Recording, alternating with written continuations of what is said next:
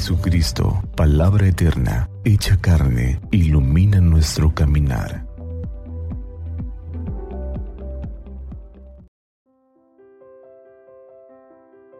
Domingo 25 de julio, semana 17 del tiempo ordinario.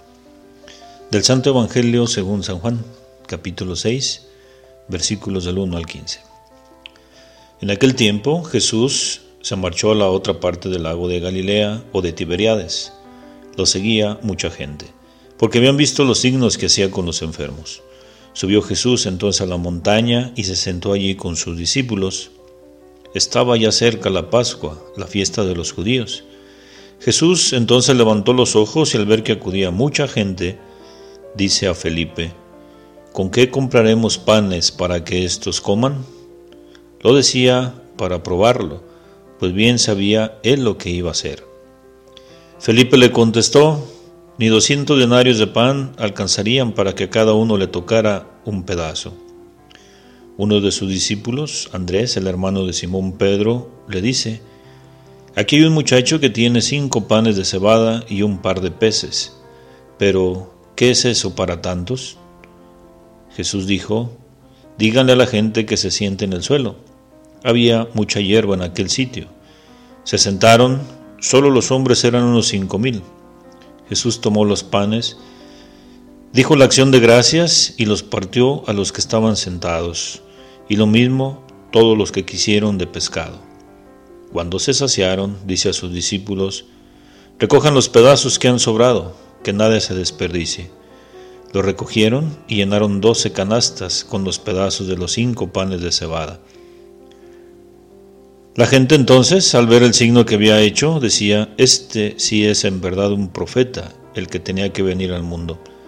Jesús entonces, sabiendo que iban a llevárselo para proclamarlo rey, se retiró otra vez a la montaña él solo.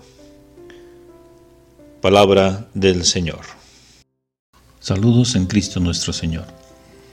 Después de venir escuchando el Evangelio de Marcos en la liturgia, abrimos un paréntesis para escuchar ahora el Evangelio de Juan, concretamente en el tema eucarístico.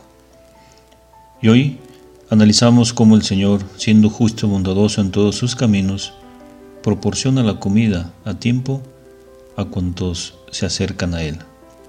De su mano comerán y sobrará.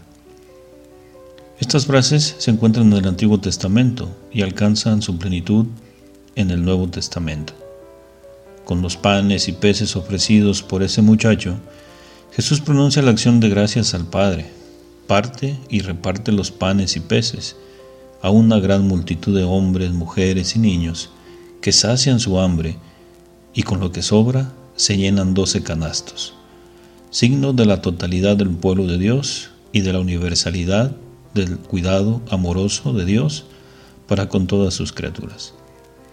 Me parece importante que podamos resaltar eso, que se recoge para que no se desperdicie o no se pierda.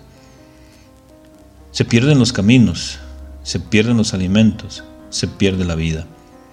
La Eucaristía será siempre eso que se guarda, que se tiene, que se celebra para que nada se pierda, para que no se pierda nuestra vida, para que no se pierda nuestra alma.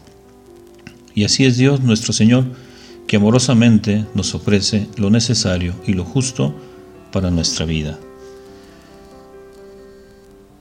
Este muchacho que se acerca con esos panes para alimentar a la incontable multitud es la acción que debemos tener también nosotros, ofrecer lo poco que tenemos para poder hacer que la acción de Dios se manifieste.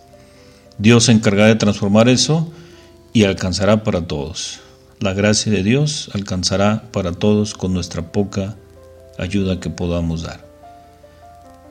Que el Señor Jesús siga permitiéndonos alimentarnos de Él, que nuestros caminos no se pierdan y que la acción que podamos realizar para nuestra ayuda como iglesia sea como la de este joven que ofrece lo que tiene.